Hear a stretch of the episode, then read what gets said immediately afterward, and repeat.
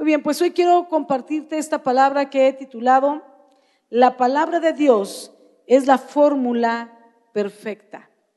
Dile al que tienes al lado, la palabra de Dios es la fórmula perfecta. Perfecta. Muy bien. Ahora vamos a ir a la palabra de Dios en Josué capítulo número 1, versículo 8. Josué 1.8. Amén. Abran su Biblia o prendan su Biblia y si al lado tuyo hay alguien que no trae una, compártele tu Biblia y dile, hoy te la presto yo, el próximo domingo me la compartes tú. Amén. Muy bien, vamos a abrir ahí. Josué es el libro número 6 de la Biblia, capítulo 1, versículo 8. Dice así, Nunca se apartará de tu boca este libro de la ley, sino que de día y de noche meditarás en él, para que guardes y hagas conforme a todo lo que en él está escrito, porque entonces harás prosperar tu camino y todo te saldrá bien. Ahora, Dios está dejando por sentado en este pasaje que ha dejado un libro de la ley como consulta para cualquier situación por la que pudiéramos estar pasando. Es como cuando compras un celular, yo le digo a la gente, de nada te sirve comprar un celular de 15 mil o 20 mil pesos, no tiene sentido que compres un teléfono así si solo vas a hacer llamadas telefónicas. Para eso compra un teléfono de 300 en el OXO, ¿no? Pero si vas a invertir 15 mil o 20 mil pesos en un smartphone, en un teléfono inteligente, lee el manual y aprende a usar cada parte del teléfono y te va a sorprender todo lo que te ahorra. Porque un teléfono inteligente, un smartphone, tiene internet, con ello puedes tener acceso a los correos electrónicos, puedes recibir y enviar correos, puedes mandar mensajes, puedes whatsappear, puedes hacer un grupo de WhatsApp y antes nosotros tenemos que hacer 50 llamadas para llamar a todos los líderes. Ahora solo hacemos un grupo en WhatsApp. Escribes un mensaje en WhatsApp, lo envías y le llega a los 50 al mismo tiempo. Eso te ahorra tiempo. Yo siempre digo que el teléfono inteligente es una oficina en tu mano. Tienes la agenda, tienes el calendario, tienes el reloj, tienes música, tienes juegos, tienes, ¿qué más? La Biblia, diferentes versiones de la Biblia, traductores para otros idiomas, Uber, ¿qué otras me decían por aquí? Notas, puedes tomar notas, puedes grabar la conferencia toda en lugar de estar escribiendo, le das ahí en, creo que es la del elefantito, ¿no? No me acuerdo cómo se llama, pero tiene un elefante. Envero, ese. ¿Mande? mandar cartas a su esposo como tuve que hacer yo hoy porque se me fue y no tenía la carta. Escribí la carta, la envié, la recibió Charlie y me la iban a imprimir para decirle que lo amo. Entonces nos ahorra tiempo, nos ahorra esfuerzo. Tienes toda una oficina y un mundo de opciones en un teléfono. En un instante, en dos segundos, te conectas con alguien en otro país. Puedes ver videos, buscar videos, consultar en Google preguntar, estudiar, no toda la información luego es muy buena en Google, ¿verdad? Que luego cada quien anota lo que quiere y si caes en las manos de alguien que no sabe, pues ya te aburró más de lo que estabas. Pero entonces eso es un teléfono. Entonces para, para tener un teléfono así hay que leer el manual para saber usarlo y sacarle provecho. Lo mismo pasa con nuestra vida. Dios nos creó. Dios nos creó y cuando nos creó hizo un manual del manejo de esta creación. Dile al que tienes al lado, ahí donde ves, pero dile al de al lado, no me mires a mí. Ve a alguien, yo voy a ver a Leti Cetina, que estoy esperando que me mire, y dile, ahí donde me ves, Dios me creó. Pero no, no es así como, Dios me creó. Así como que si se aventó un palomazo contigo, que así como que, ay, de play do ahí la plastilina toda chueca. No, no, no, o sea, Dios es un Dios de excelencia. Si creó el universo y luego cerró creando lo más excelente del universo, o sea, tú y yo, entonces no dices como, Dios me creó. No, no, por favor. Dios me creó. Entonces dile, Dios me creó. Y ahí donde me ves, hasta tengo un manual. La Biblia es ese manual que nos enseña cómo vivir nuestra vida, esa vida que Dios creó para no echarla a perder. Cuando tú compras un teléfono inteligente y no lo sabes usar, lo echas a perder. Le picas, lo desconfiguras, lo mojas, se te ahoga. Tienes que pagarle clases de natación. Tienes que saberlo cuidar. De lo, lo mismo pasa con nuestras vidas. Amén. Dios nos creó y creó un manual que es la Biblia, el libro de la ley del que está hablando Josué, para que a través de él sepamos cómo cuidar esta creación. Amén. Entonces, es importante leerlo, no solo leerlo, sino conocerlo, meditarlo, guardarlo en nuestro corazón, vivirlo, para que entonces, como dice la palabra, podamos eh, eh, tener un camino prosperado y todo nos salga bien. Voltea a ver al de al lado una vez más, ayúdame a predicarle al que está al lado, que nadie se duerma, ¿verdad? Que nadie diga, no fui esa prédica, ¿cómo no? La hermana que estaba al lado tuyo te predicó. Acuérdate. Esta es tu ocasión de predicar, son tus pininos para que un día estés acá. Predícale al que tienes al lado. Entonces dile, con el dedo así, todo su índice, agárrate a alguien, ya lo tienes entre ceja y oreja, y le vas a decir. Necesitas que no sea parte de tu boca este libro de la ley, sino que debes meditar en él de día y de noche, para que guardes y hagas conforme a todo lo que está escrito.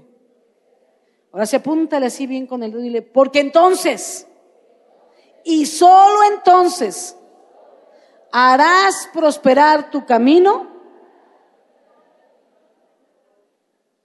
Unos dijeron otro versículo, ¿eh? No era ese. Harás prosperar tu camino y todo, pero todo, todo te saldrá bien. ¿Sabes por qué? Porque a veces, a veces hay gente que dáselo al Señor. Si traes ganas, dáselo. Señor, más adoración a tu nombre, Padre. Tú eres sabio. Hiciste un manual para nuestras vidas. Gracias, papá. ¿Por qué? Porque a veces hablamos con la gente y la gente dice así como, tengo problemas y no puedo con ellos y no sé qué hacer. ¿Y por qué a los demás le va bien y a mí me va mal? ¿Por qué si yo vengo los domingos? Pues por eso, porque nada más eres cristiano de domingo. Pero yo cargo mi Biblia, no hombre, esa es la parte número uno, cárgala, luego ábrela. Y luego ya te acabo de leer todas las demás. ¿Ah? Lee, memoriza, medita, ruméala, vívela y entonces, solo entonces, tu camino va a ser prosperado y todo te va a salir bien. Amén. Por eso a veces no te sale, porque nomás cargas el libro. Hay que usarlo. Ahora fíjate bien, ese libro, según las indicaciones, no es un libro de lectura solamente, sino que la eficacia del libro comienza cuando después de leer algunas de sus partes, memorizarlas, medito en ellas todo el tiempo, hasta comprenderlas. Entonces la aplico en mi vida y la hago mi estilo de vida y también la uso para resolver problemas en cualquier área de mi vida. En la medida en que voy escudriñando más de sus partes, aplicando cada una de ellas en mi vida, en mi trabajo, en mi escuela, en mi matrimonio, en mis finanzas, con mis hijos, en mi relación con Dios, esa es en la misma medida en que haré prosperar mi camino. Unos viven poquito y tienen una vida próspera poquita, poquita prosperidad. Unos la viven medianito y entonces prosperan medianamente. Unos la viven con pasión. ¿Para qué te cuento? Entonces se quedan callados. Hasta me da miedo que se quedan callados. Y ¿ahora qué dije? Hasta me analizo mis palabras. Hay un eslogan, ya les he dicho varias veces, que un algo, una frase que a mí me encantó hace muchos años y le dije a mi esposo, cuando me muera, quiero que eso diga mi epitafio. Si acaso me incineran, que lo graben en mi cajita. Gracias. Luego les doy indicaciones a mis líderes también de lo que quiero en mi funeral. Ya hasta organizo mi funeral. Espero que falte tiempo, pero quiero organizarlo. No quiero llorones, ¿eh? Yo aquí danzaba para Dios y quiero que cuando me muera dancen conmigo porque yo voy a estar danzando en mi graduación de vida eterna. Me va a dar tanta pena verlos llorar. Pero están invitados a mi funeral el día que sea a venir a danzar y a gozarse porque yo me gradué.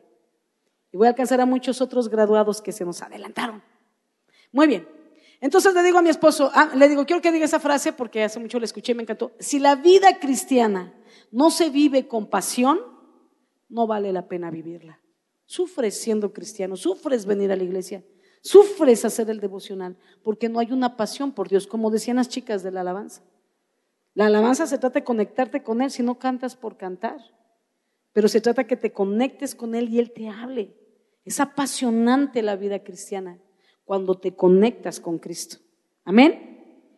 Y para eso es este libro de la ley. Y para eso es esta indicación que Josué está dando. Para que nos conectemos también con la palabra, así como lo hacemos con la alabanza. Y conectados con la palabra tengamos vidas prosperadas y todo nos salga bien. Ahora, hay diferentes niveles de vida, ya te lo decía, y eso va a depender de las diferentes maneras en que cada persona vive el libro de la vida, pone por obra este libro. Esto me recuerda cuando yo iba en la prepa y quiero, y quiero compartirte acerca de este versículo del libro de la ley, que es la Biblia, comparado con las matemáticas. Porque cuando lo estaba leyendo y lo escudriñaba para compartir, este, me interesaba mucho esta parte donde dice, porque entonces harás prosperar tu camino y todo te saldrá bien. O sea, pero había que memorizar y todo te saldrá bien. Entonces yo me acordé como en las matemáticas, cuando tú sigues las fórmulas correctas, todo te sale bien. Pero si tú te equivocas en una, en un signo, todo te sale mal. Entonces tenemos que aprender a usar el libro de la ley de tal manera que cuando lo aplico a mi vida, cuando aplico los versículos bíblicos como si fueran fórmulas para mi vida espiritual, todo me va a salir bien.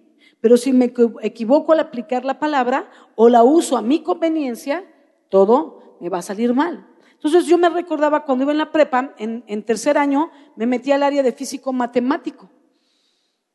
Y en esa área conocí las derivadas e integrales. Llevaba cálculo diferencial e integral y entonces entran las, las derivadas integrales. Yo amaba las matemáticas hasta que tuve este maestro y conocí las derivadas e integrales, porque él nunca me enseñó realmente. Entonces él, cuando llegó a la clase, entró al salón pintó ahí unas, un, un problema y nos enseñó las 21 fórmulas. O sea, nos dijo, estas, escribió todo un formulario, dijo, estas eran como 21 o 22 fórmulas. Dijo, son las fórmulas de las derivadas, de las integrales, se las tienen que aprender de memoria. Este es un problema. Y tienen que aplicar la fórmula, o sea, tienes que ver qué fórmula queda en este problema. Dejó el problema ahí y dijo, piénsenle, Y pues así igual que tú con cara de what, todo el salón, ¿no? Pues no sabíamos, o sea, era algo nuevo para todos. Él tenía que enseñarnos, esa es la función de un maestro. Maestro, si estás aquí, enseña, por favor. Y entonces eh, él tenía que enseñarnos, pero nos dejaba que aprendiéramos. O sea, como que ráscale, piénsale de dónde salió. Y así nos trajo todo el año. En el grupo había dos Dos chicos que sí sabían las derivadas integrales, no porque él se las había enseñado. Ellos estaban recursando el año, habían tenido otro maestro diferente que les había enseñado y ellos habían aprendido las derivadas integrales. Reprobaron porque siempre estaban fuera, se iban de pinta, estaban en las canchas de básquetbol y estaban recursando esa materia en mi grupo, pero ya sabían las derivadas. Entonces, cuando el maestro se da cuenta que ellos saben, a ellos los pasaba luego a resolver, pero decía, resuélvelo, a ver si sabes, pero no les digas cómo. Deja que ellos piensen. Y yo nada más veía cómo ellos resolvían y yo copiaba todo igualito del pizarrón. El signo de más, el de menos, que no se me pase, todo, todo, todo, pero no, como cuando calcas un dibujo, ¿no? Pero no sabía lo que estaba pasando. Y mi cuaderno tenía todos los ejercicios, los resueltos que se hacían ahí, aunque nunca explicaban lo que estaba pasando. Cuando terminó el año, eh, este maestro, todo esto tenía un propósito que después supimos, ¿verdad? Pero él nunca nos enseñó porque al acabar el año mandó a uno de estos chicos que sí pasaron la materia, todos los demás nos fuimos a primera vuelta y los que saben de eso es horrible, traumático. Hay que presentar el examen de todo lo que se vio en el año. Y entonces, cuando estábamos ahí, eh, que íbamos a ir a primera vuelta todo el grupo, uno de ellos, de los chicos que sí sabían y que habían pasado, se acerca y me dice, oye, el maestro me dice que te diga algo, es algo muy, muy personal, pero él ha visto tus ganas y que tú le echaste muchas ganas y tenías la intención de aprender y en otros ejercicios te aplicabas, pero Él te quiere ayudar. Entonces, pues si tú le pagas lo que en, ese entonces, hace ya como dos años, para mí ahorita tendría una equivalencia como de unos cinco mil pesos. Entonces, Él nos pidió una mordida para pasarlo, para pasarnos. Entonces, así como, no, no conocía al Señor. Entonces imagínate, ¿no? Entonces yo así como que dije, de aquí soy. Entonces fui con mi mamá y le dije, mamá, fíjate que ella sabía cómo iba a la escuela y todo y sabía lo de esa materia. Yo era aplicadita y exentaba, pero esa vez, pues como que caí en las, en las redes del maestro, ¿no? Entonces le dije a mi mamá, mi mamá tuvo que conseguir el dinero prestado porque no lo teníamos, que mi papá no supiera, porque mi papá, o sea, arreglaba las cosas con las manos. Y entonces, eh, pagué por, por ese examen. No sabíamos que este chico a todos le decía lo mismo, nada más a ti, ¿eh? nada más ustedes dos, nada más es para ti esta promoción del maestro, ¿no? Porque le caíste bien, porque nunca faltaste, porque te aplicabas, ¿no? Pero la verdad es que todo el grupo, menos esos dos chavos, habían pagado por el examen. Solo, y todavía nos dijo, no tienes ni que estudiar, ¿eh? Dice el maestro que nada más pongan su nombre en la hoja, su número de lista y ya con eso. Y yo dije, ¡ay! Y eso que no era cristiana y dije, gloria a Dios. Entonces, este, pero yo era tan aprensiva, tan aprensiva que, que estaba bien nerviosa. Le decía, mamá, es que me dan nervios, ¿cómo nada más voy a poner el nombre? Imagínate que alguien ve ahí mi nombre y un día, ay, pues estará muy buena la hermanita, la chica estudiante ahí, ¿no? Se me da nervios, ¿qué tal que alguien lo ve, no me descubren? ¿Cómo voy a poner la hoja en blanco nomás con mi nombre, no? Entonces mi mamá llamó a un primo mío que era arquitecto y daba clases de matemáticas en la UNAM.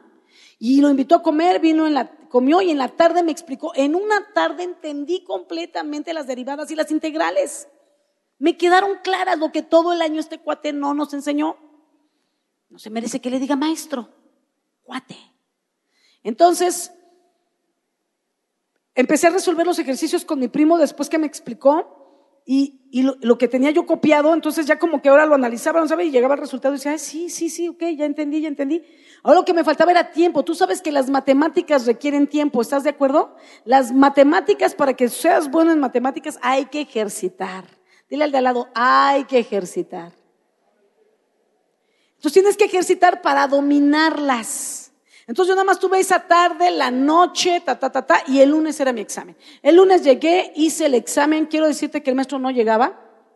Pasaron dos horas, dijeron, vámonos, ya no llegó el maestro, que no lo. Y tú, sí, que no lo hago. Yo dije, sí, otro día para seguir haciendo ejercicios, ¿no? Y dominarlas. Entonces, este, en eso que vamos ya de salida, entra el director con el subdirector. Dice, jóvenes, tomen su lugar. Perdón por la tardanza estas dos horas, dice, pero nos enteramos que su maestro cayó en cohecho. Y les cobró a ustedes por hacerles el por pasarlos en el examen. Así es que perdimos estas dos horas hablando con él, confrontándolo y lo acabamos de correr de la escuela. Y yo dije, ¡hey! Mis cinco mil pesos, los debemos. Nunca regresaron ahora que me acuerdo. Entonces, dijo, pero el subdirector y yo les vamos a hacer el examen. ok, saqué mi lápiz, mi goma. Usé más la goma que el lápiz, me acuerdo. Y me puse a hacer lo que nos dieron tres ejercicios, pero para ese nivel de matemáticas ya un problema te vale seis puntos, cuatro puntos. Entonces eran tres problemas, dos valían tres, otro tres y el otro cuatro. Y entonces me acuerdo que empecé a resolver, a resolver y resolví dos. Y luego el otro me quedé a la mitad. Pero como vale por puntos según lo que vas avanzando en el problema, pues es lo más que puede, ya lo que no, me lo va a manguear igual. Y en ese entonces me acuerdo, yo decía, Ave María, dame puntería. ¿No? Y entonces ahí yo decía, y el tercero, así como que sí, pero no, ¿no? Quiero decirte que al final solo dos pasamos el examen. El resto del grupo reprobó porque todos habían pagado, nadie había estudiado, solo se sabían su nombre y su número de lista. Pero, ¿sabes? Aprendí con mi primo algo interesante, porque él nunca nos enseñó. Entonces él decía, aquí está el formulario, 21 a 22 fórmulas, no recuerdo todos los datos. Aquí está el problema. Ahora, ve el problema y ve qué fórmula le queda para que despejes el valor del problema en la fórmula. Entonces yo veía así el formulario, ah, se me olvida, siempre se me olvida que estoy en televisión. ¿Por qué cuando me volteo a verme, no me alcanzo a ver? ¿Ustedes sí me ven? Yo no. No funcionó, Marco. Deja disimuladamente. Tampoco. Bueno, no importa. Aprovechando que estoy en tele, siempre quise hacer esto. Quiero mandar un saludo a todos mis amigos que me ven por televisión. Mamá, te amo. Ernest, llega pronto, los estamos ya esperando. Un abrazo a todos mis amigos y definitivamente un fuerte abrazo a todos mis hermanos de Mundo de Fe. Que el Señor los bendiga. Wow, siempre quise hacer eso cuando estuviera en la tele. No sé por qué no salgo bien. Salgo de espaldas. Ok. Entonces el maestro, en eso estaba, por eso ya me acordé. Ponía en el pizarrón Ay, ya me voy a pintar el cabello. Nada, no Uy, cuántas ganas. Pon en el pizarrón. Este, te deja centro bien la mano. Uy, qué chido está esto. Ah, porque le hacía así, mira, fuera del pizarrón. Ahora ya estoy adentro. Entonces el maestro le hacía así, este, ponía la, ponía los problemas y decía, invéntalo. Aquí están las fórmulas. Aquí está el problema. Ahora checa qué fórmula queda en este problema. Y yo las veía y decía, no me cuadra ninguna, ¿no? Y luego tenían como quebrados. Y yo decía, mi problema tiene quebrado, pero la fórmula del quebrado está chiquitita, no, no me cabe ahí el problema. Entonces nunca pude, nunca pude. Y, entonces mi, mi primo me dijo, no, no es así. Es que te dan un problema y tú tienes que venir al formulario y vas a ir despejando el problema con varias fórmulas, no es una, son varias. Esta parte del quebrado vas a tomar la fórmula que tiene el quebrado y vas a sustituir los valores. Pero esta que tiene XY o X a la no sé qué potencia, usas esta que equivale, que viene con potencia, ¿no? que viene a la potencia para despejar potencias. Entonces vas a ir despejando, vas a ir sustituyendo, vas resolviendo y te va a dar un subresultado que embona en una o dos fórmulas más. Vuelves al formulario, tomas esas fórmulas sustituyes tus resultados con esas dos fórmulas y vas a llegar a tu resultado final y todo va a estar bien. Tu, tu resultado va a ser correcto. Amén. Entonces, para que me entiendas de qué estoy hablando un poco, llame a un físico matemático científico, ingeniero en robótica, Itan Maruri. Por favor, si me ponen el video. es igual a x al cubo y nos piden derivar esa ecuación. Bueno, vamos a hacer uso de dos fórmulas. La primera es la fórmula de derivada cuando tenemos un exponente y la segunda es la fórmula de la identidad de la derivada. La primera fórmula dice, la derivada de y es igual al exponencial m multiplicado por u elevada a la m menos 1 y todo eso multiplicado por la derivada de u. Sencillo, ¿no? Y la segunda dice que la derivada de x con respecto a x es igual a 1. Una vez que ya tenemos estas fórmulas, lo que sigue es identificar las partes de nuestra ecuación. En este caso, u será igual a x y m será igual a 3. Entonces, lo que sigue es sustituir en nuestra ecuación. La derivada de y va a ser igual a 3 multiplicado por x elevado a la 3 menos 1 y todo eso multiplicado por derivada de x con respecto a x. Y haciendo uso de la segunda fórmula, que dice que derivada de x con respecto a x es igual a 1, volvemos a sustituir y quedaría la derivada de y es igual a 3x al cuadrado por 1. y todo lo que está multiplicado por 1 se queda igual. Y el resultado sería derivada de y es igual a 3x cuadrada. Y ya solo falta evaluar. Si evaluamos x igual a 1, quedaría que el resultado es 3. Sencillo, ¿no? Nomás para que cuando tu hijo te diga no entiendo matemáticas, por favor, papá, mamá, no le digas échale ganas. Ya viste a lo que se refiere cuando te dice no entiendo, búscale un maestro. Amén. Alguien que le explique y que le ayude por fuera. Muy bien, eso fue dicho de paso. Entonces, así se ocupa, así se resuelve un problema de ese nivel, usando varias fórmulas para despejar. Ahora, quiero decirte que em, quiero decirte que los arquitectos usan mucho estas fórmulas para tener resultados precisos y que sus edificios no se caigan. Ahora bien, para resolver estos problemas también se requiere de matemáticas básicas como son la suma, la resta, la multiplicación y división, hasta llegar a lo más complejo que son estas fórmulas y otras más complejas. Pero tenemos que tener lo básico. Si no tenemos suma, ahí había que sumar, había que restar, ni cuenta te das, nada más ves la derivada y te espantas, ¿no? Ahora sé que vieron las derivadas y dijeron como, madre del chorro, ¿no? ¿Qué es esto? Pero yo sé que cuando ves tus problemas personales, te asustan más que eso. ¿O no? Cuando te enteras que tu hijo está metido en drogas, que tu hija se fue de la casa, que tu marido te engaña, que tu esposa, yo qué sé, o que alguien está enfermo en la familia, eso es un problema. Esto se resuelve con fórmulas y si no sabes puedes ir con ITAN. Pero ¿qué pasa con los problemas de la vida? Hay un manual, este libro de la ley, dice Josué. Entonces, tenemos que aprender a usar la Biblia como usamos las matemáticas. Fíjate lo que te voy a decir. ¿En qué nivel tú estás de matemáticas? Que tienes lo básico. Suma, resta, multiplicación y división. ¿Cuántos saben sumar, restar, multiplicar, dividir? Pocos. ¿Verdad? A ver, conéctense. ¿Cuántos saben sumar, restar, multiplicar, dividir? Ok. Los que no, pasen con Itan, por favor. Ahora fíjate bien, era básico en nuestra vida. E inclusive para aprenderlo, lo tuvimos que aprender de memoria, ¿o no? Tuvimos que aprendernos las tablas de multiplicar de memoria porque las íbamos a usar el resto de nuestras vidas. Y luego dices, no, ¿por qué me lo tengo que aprender? Lo vas a necesitar en tu vida. No es cierto. Vas a ver que sí, sí lo vas a necesitar. Y llorabas, no quiero hacer matemáticas, no quiero hacer las sumas o las restas o llorar. ¿Cuántos aprendieron las tablas llorando? Aquí son un poquito más honestos. Los otros dos servicios, bueno, olvídate, ¿no? Puro genio tenía yo en los dos servicios, ¿no? O sea, no, hombre, o sea, ellos olvídate. O sea, le daban la vuelta al ITAN.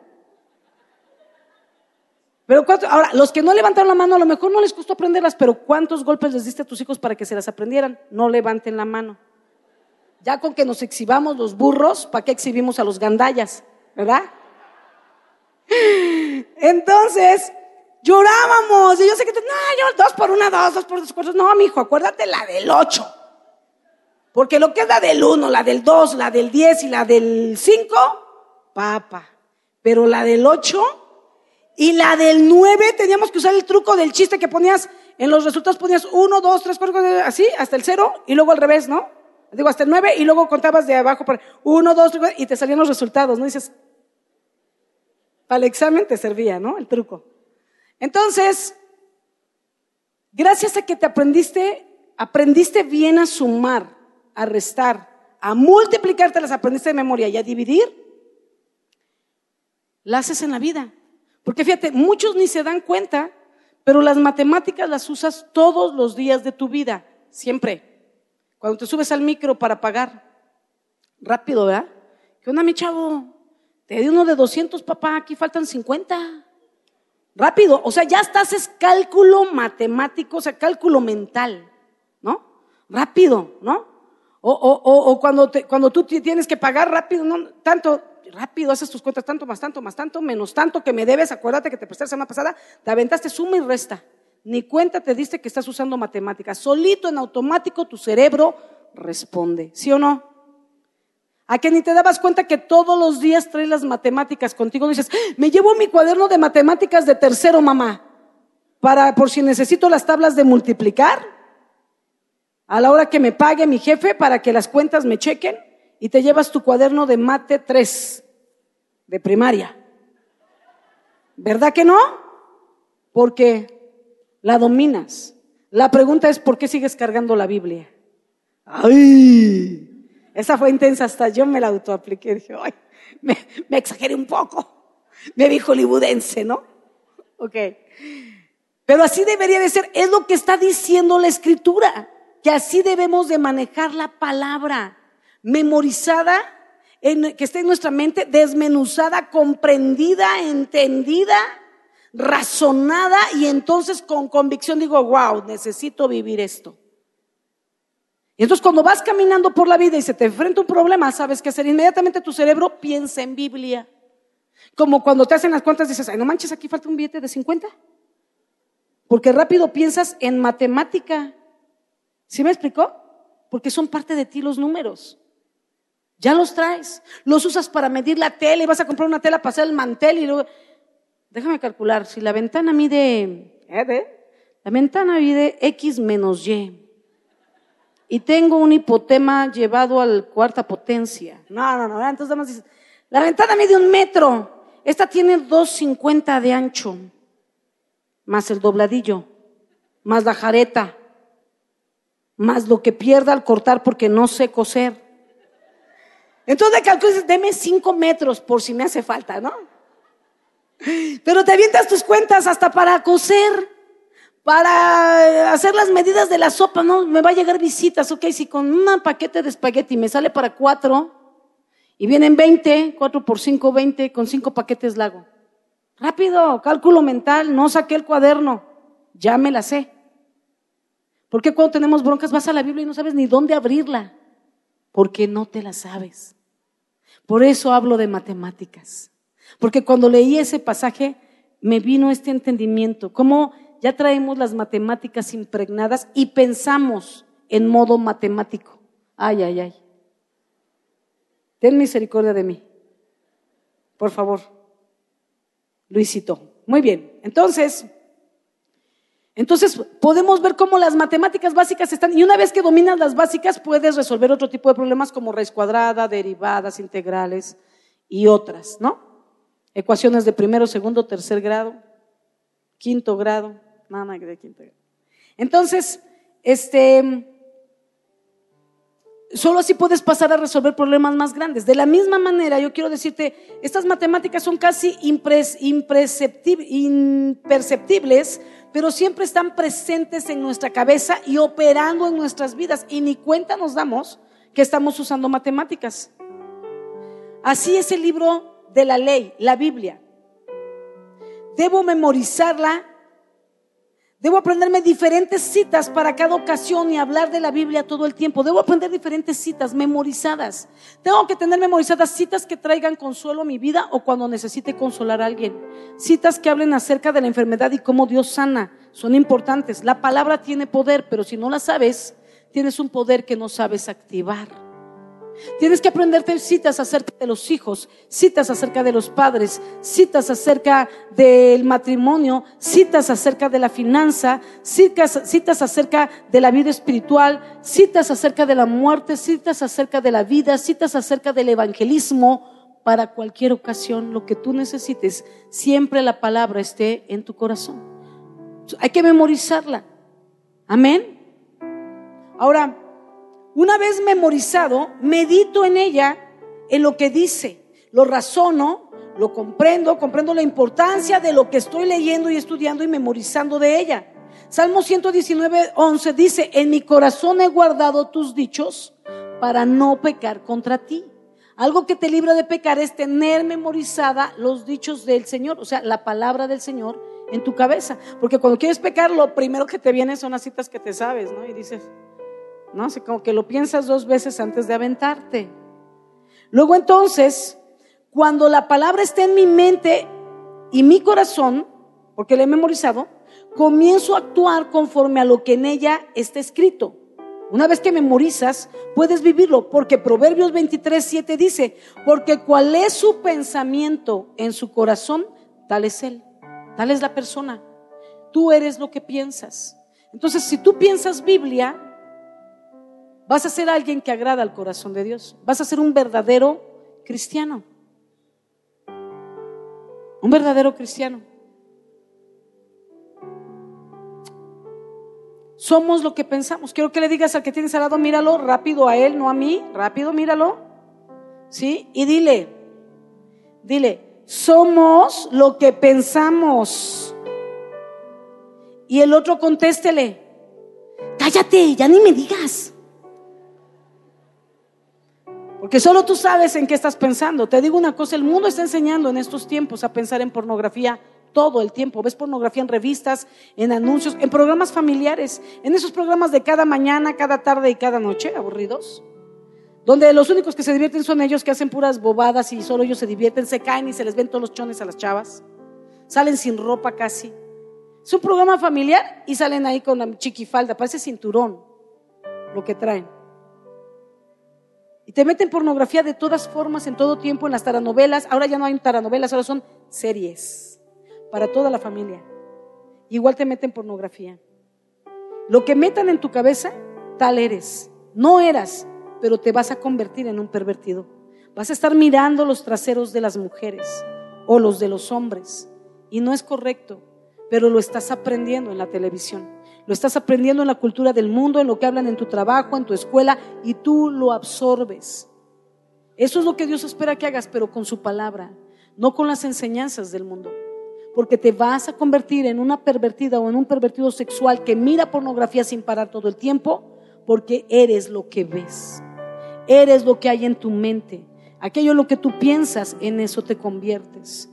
Por eso quiero animarte a que puedas memorizar la palabra, escudriñarla y una vez que la tienes de memoria, porque ya está en tu mente, la puedes estar analizando varias veces y Dios te va a revelar muchas cosas en diferentes momentos de la misma cita, porque ya está en tu mente memorizada. Ahora hay que escudriñarla, como desmenuzarla. Entenderla más y más y más. Pero una vez que haces eso, te caen los 20. Y una vez que te caen los 20, la palabra ya no está solo en tu mente, sino en tu corazón y te conviertes en lo que piensas. Y tomas acciones en tu corazón de vivir lo que piensas, porque hay una convicción en ti, porque es parte de tus pensamientos. Y eso cambia tu manera de vivir. Amén. Sí, iglesia, ¿estás aquí? Amén, gloria a Dios. Entonces, cuando la Biblia esté en mi boca, en mis pensamientos y en mi corazón todo el tiempo, entonces actuaré correctamente en mis decisiones y estilo de vida. Y para mí será natural siempre hacer el bien, ayudar a los demás, apartarme de la tentación, etcétera. Como las matemáticas, que las uso diario sin darme cuenta, porque ya me las sé de memoria. Solo mi cerebro trabaja con lo que ya sabe. Entonces, cuando tú metes la palabra en tu vida, ¿verdad? Y te subes un micro. Y entonces. Este, una viejita necesita el asiento, ¿verdad? Y, tú, y tú cuando te ibas a subir dices, no, te me voy sentado todo el camino, ¿no? Y cuando ya llegas al lugar ves una viejita que necesita el asiento y tu cerebro solo, como cuando estás lleno de Biblia, solo piensas Biblia y entonces rápido te dice, trata a los demás como quieras que te traten. Y tú dices, y sé de ese lugar. Al principio eso es como...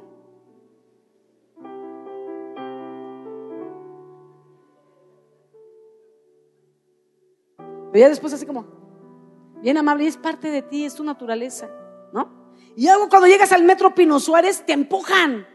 Y tú volteas así con ganas de decirle de lo que se va a morir. Y entonces, pero en eso cuando volteas, Dios te dice, bendice a los que te ultrajan. Que Dios te bendiga. No te, no, no, sin problema, no, no, no, no hay problema, no pasó nada, no pasó nada. Porque piensas Biblia en automático, tu cerebro rápido, todo lo que pase, piensas Biblia, piensas Biblia, piensas Biblia, piensas Biblia, todo el tiempo piensas Biblia, ¿no? Y luego, y luego cuando, cuando haces algo incorrecto y no le dices a tu esposo que compraste la vajilla en abonos, cuando te ha prohibido comprar en abonos. Ahí dices, ¡Ah! no, pero le voy a mentir, ¿no? Y entonces dices, no, no le voy a decir nada, no le voy a decir nada. Y luego, y luego rápido tu cerebro dice, ni los mentirosos ni los borrachos heredarán el reino de Dios. Y luego dices, amor, te quiere decir que la compré, pero yo la voy a pagar, yo la voy a pagar, estoy vendiendo galletitas y yo la voy a pagar. ¿Sí me explicó? Pero tu cerebro piensa en automático Biblia. De eso está hablando Primera de Juan, Primera de Juan. Este Josué 1:8. Nunca se aparte de tu boca este libro de la ley, sino que meditarás en él de día y de noche. ¿Por qué tengo que meditar de día y de noche? Porque de día y de noche tenemos que tomar decisiones y tus decisiones tienen que estar basadas en el libro de la ley. Para que entonces, meditando en ellas y memorizándolas, ¿verdad? Y guardándolas en tu mente y en tu corazón, las vivas y hagas conforme está escrito en ellas y entonces hagas prosperar tu camino y todo te salga bien. Ya vimos cómo se resuelve un problema de matemáticas grande, con varias fórmulas y usando siempre lo básico, las matemáticas básicas. Así son, así son las fórmulas espirituales. Yo le he llamado así ahora los versículos. Los versículos son nuestras fórmulas espirituales. Y tenemos y tenemos fundamentos básicos bíblicos espirituales para subsistir todos los días como el perdón, la gratitud, el amor, la misericordia, eso diario, o sea, como tú sumas y tus restas diariecito. Hay que echarlo a andar todos los días, perdonar diario.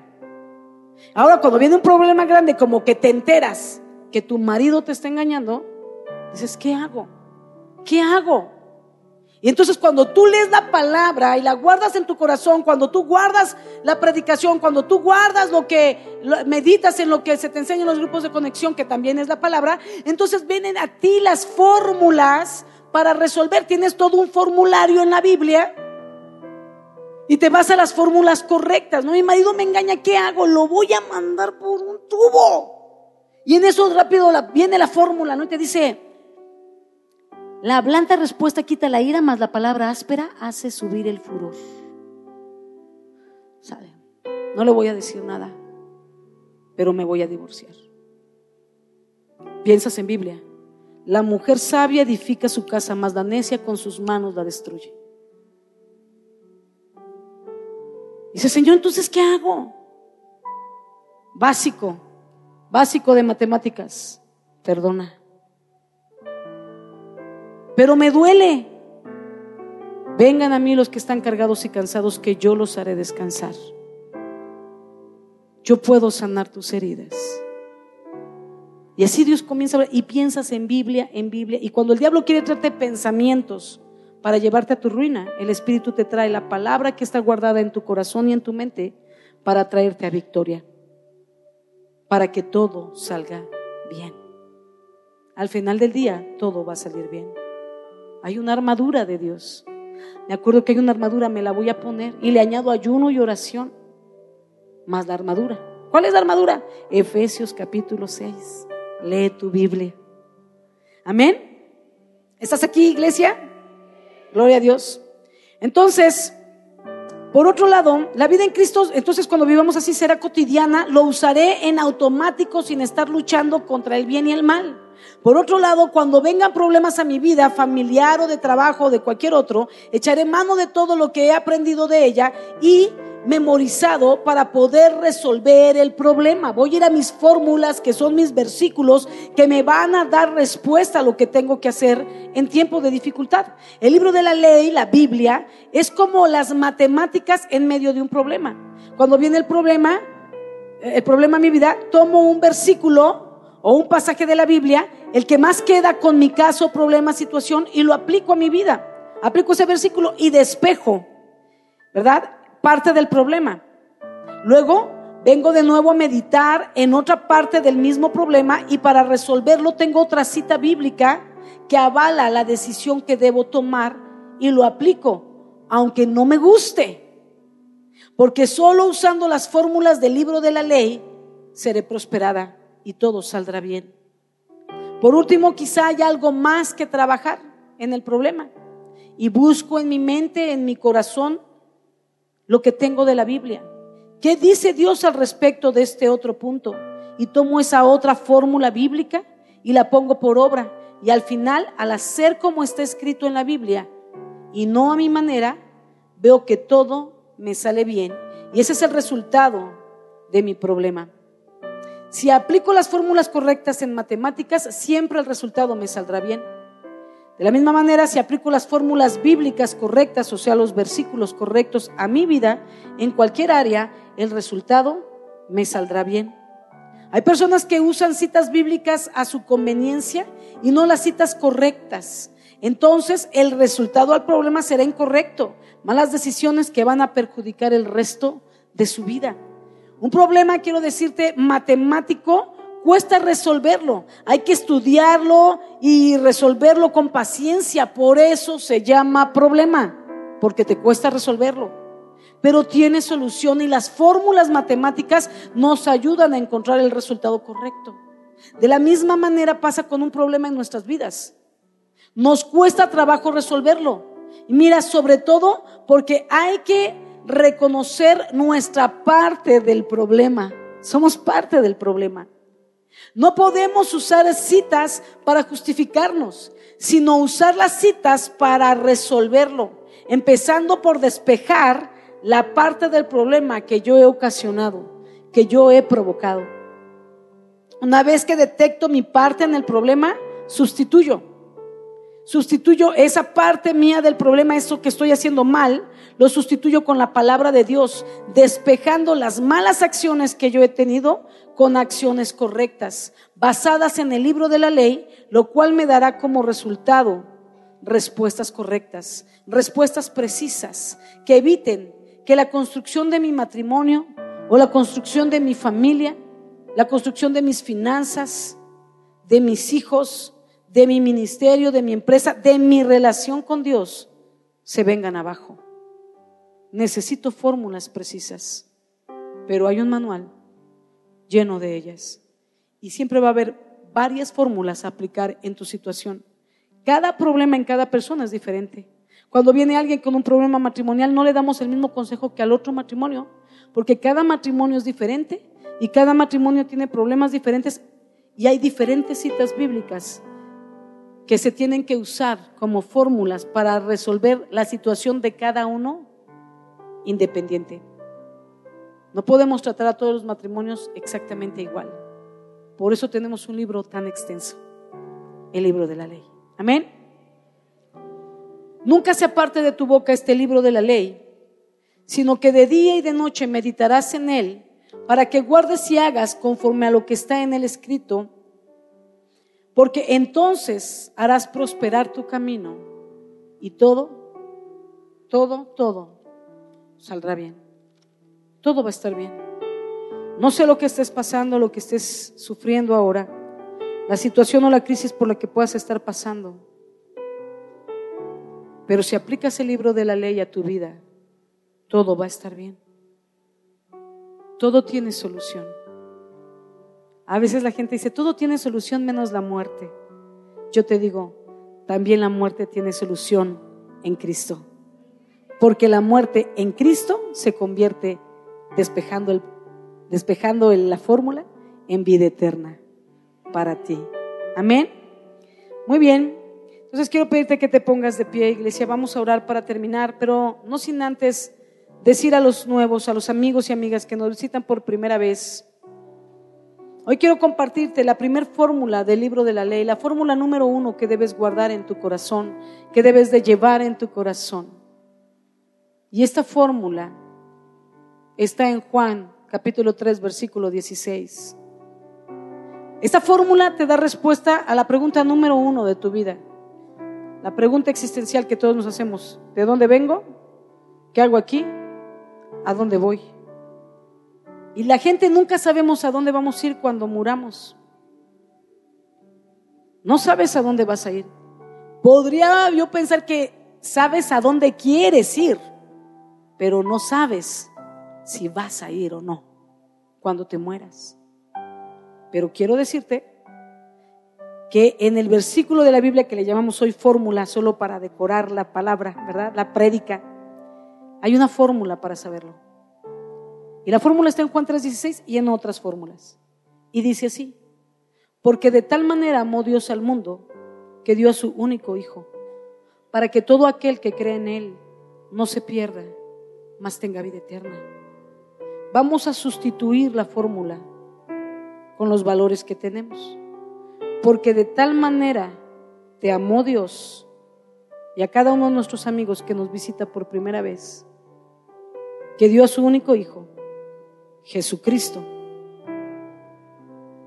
Lo dio a morir en una cruz para pagar por tus pecados, para que siendo libre de tus pecados puedas tener acceso a la vida eterna. Dio a su único Hijo para que todo aquel que cree en Jesús no se pierda, mas tenga vida eterna. Ese es el secreto de la vida eterna, que no es un secreto. Siempre ha estado escrito en la Biblia. Hay otras citas, otras fórmulas que dice que el que creyere en el Hijo será verdaderamente libre. Hay otra fórmula que dice que el que tiene al Hijo tiene la vida, la vida eterna. Hay muchas fórmulas bíblicas que te aclaran a dónde puedes ir. Hay otra fórmula más que dice que no tenemos salvación por medio de obras, de hacer buenas obras. A Dios le agradan las buenas obras y quiere que vivamos en ellas para agradarlo, pero no para salvarnos. Dice que nadie va a ser salvo por obras para que nadie se gloríe, dice la palabra en Romanos. La única manera de ir a la vida eterna es a través de aceptar el sacrificio que Jesús hizo por nosotros en la cruz. Él pagó el precio.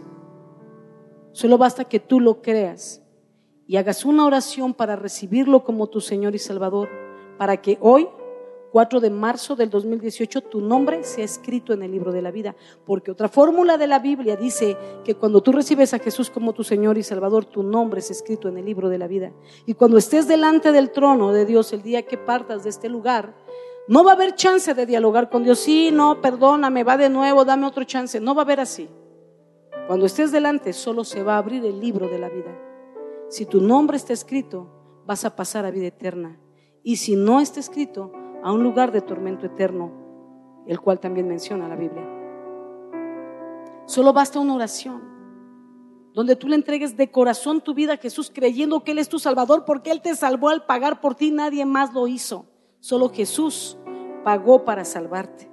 Y cuando lo recibes como tu Salvador, se activa el beneficio de la vida eterna.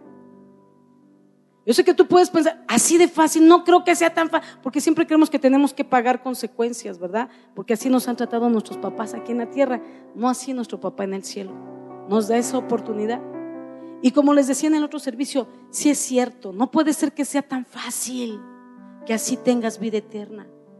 Tan fácil. Nada más oro y me arrepiento, pido perdón por mis pecados y le invito a Jesús a entrar en mi corazón y tengo vida eterna. Y hoy se va a escribir mi libro, sí, pero sí es cierto. Ahora que lo pienso, sí es cierto. No es tan fácil. Jesús pagó en la cruz. A Jesús lo traspasaron en las manos, en los pies, en el costado. Le enterraron la corona de espinas, lo escupieron, lo desnudaron, lo clavaron desnudo porque no llevaba un taparrabos lo clavaron desnudo, lo vituperiaron. Fue tal lo que Jesús iba a sufrir que antes de pasarlo dice la Biblia que en Getsemaní lloró y clamó y sudó gotas de agua y sangre y decía, Padre, si es posible que pase de mí este cáliz. Sí, sí es cierto. No es tan fácil. Nada más que lo más difícil ya lo hizo Jesús. Porque sabía que tú y yo no, no tenemos la capacidad de padecer todo eso. Él hizo lo difícil para que tú hagas lo fácil y puedas reconocer que Él murió por ti, que tus pecados lo llevaron a esa cruz a clavarlo, pero Él lo hizo porque te ama, se puso en tu lugar y puedas tener vida eterna. Ahí está, amigo, amiga, que nos visitas. La primera fórmula que tienes que conocer de la Biblia la más valiosa porque con ella se determina dónde vas a pasar tu eternidad. Pero sabes, es tu decisión. Yo quiero invitarte que al terminar de orar puedas hacernos favor de pasar con nuestros amigos que están aquí sosteniendo unos letreros que dice atención a nuevos miembros. Regálanos cinco minutos. Porque esos cinco minutos de tu vida, estos cinco minutos hoy, si tú decides recibir a Cristo, van a marcar, son cinco minutos de tiempo, que sé que vale oro tu tiempo, pero van a marcar dónde vas a pasar tu eternidad y tu eternidad vale diamante, no vale oro. para que puedan orar por tus necesidades, pero también guiarte en esa oración que te lleve a recibir a Cristo para vida eterna. Iglesia, levanta tus manos, vamos a orar. Quiero pedirte algo, toma tu Biblia si la traes, quiero que la pongas en tu corazón. Si tú traes tu Biblia electrónica en tu celular, toma tu celular. Pon en tu corazón. Y vamos a orar para que Dios ponga amor y pasión por la palabra en tu vida. Señor Jesús, en esta hora yo te doy gracias por la vida de cada uno de tus hijos que ha escuchado esta palabra. Que tu palabra no vuelva vacía, que recuerden las dinámicas, que recuerden aún las cosas chistosas y el video, Señor, para no olvidarse la importancia del manejo de la palabra. Señor, que puedan memorizarla y ponen ellos la pasión por amar tu palabra, por meditarla, por memorizarla, por rumearla, por entenderla y aplicarla en sus vidas, aunque no les guste. Señor, no nos gustó estudiar matemáticas muchas veces, tener que memorizar las cosas, tener que recibir taches cuando las cuentas no salían correctas, Señor. Pero la práctica continua de ellas, Señor, nos hace movernos en matemáticas, aún sin pensarlo cada día de nuestra noche, desde el amanecer hasta el anochecer. Padre, que en ese nivel podamos movernos en tu palabra, que podamos amarla, que podamos abrazarla y valorarla de tal manera, Señor, que sea parte de nuestro diario vivir. Señor, que pensemos Biblia todo el tiempo, que pensemos en el libro de la ley todo el tiempo, para que nuestro camino sea prosperado y todo lo que hagamos nos salga bien, Señor. Para que cuando vengan los problemas de la vida, querernos golpear, Señor, nuestra mente y espíritu solo piense en Biblia. Y podamos tener las respuestas correctas en el momento preciso para no pecar contra ti, oh Dios. Señor, que tu palabra quede enlazada y tatuada en nuestros corazones, Señor. Que se vuelva parte de nuestro diario vivir desde el amanecer hasta el anochecer y podamos reflejar tu gloria. Que cuando nos miren a nosotros, te miren a ti porque vivimos Biblia, hablamos Biblia. Memorizamos y actuamos en todo tiempo tu palabra, Señor. En el nombre poderoso de Cristo Jesús. Amén y amén. Que el Señor les bendiga, iglesia.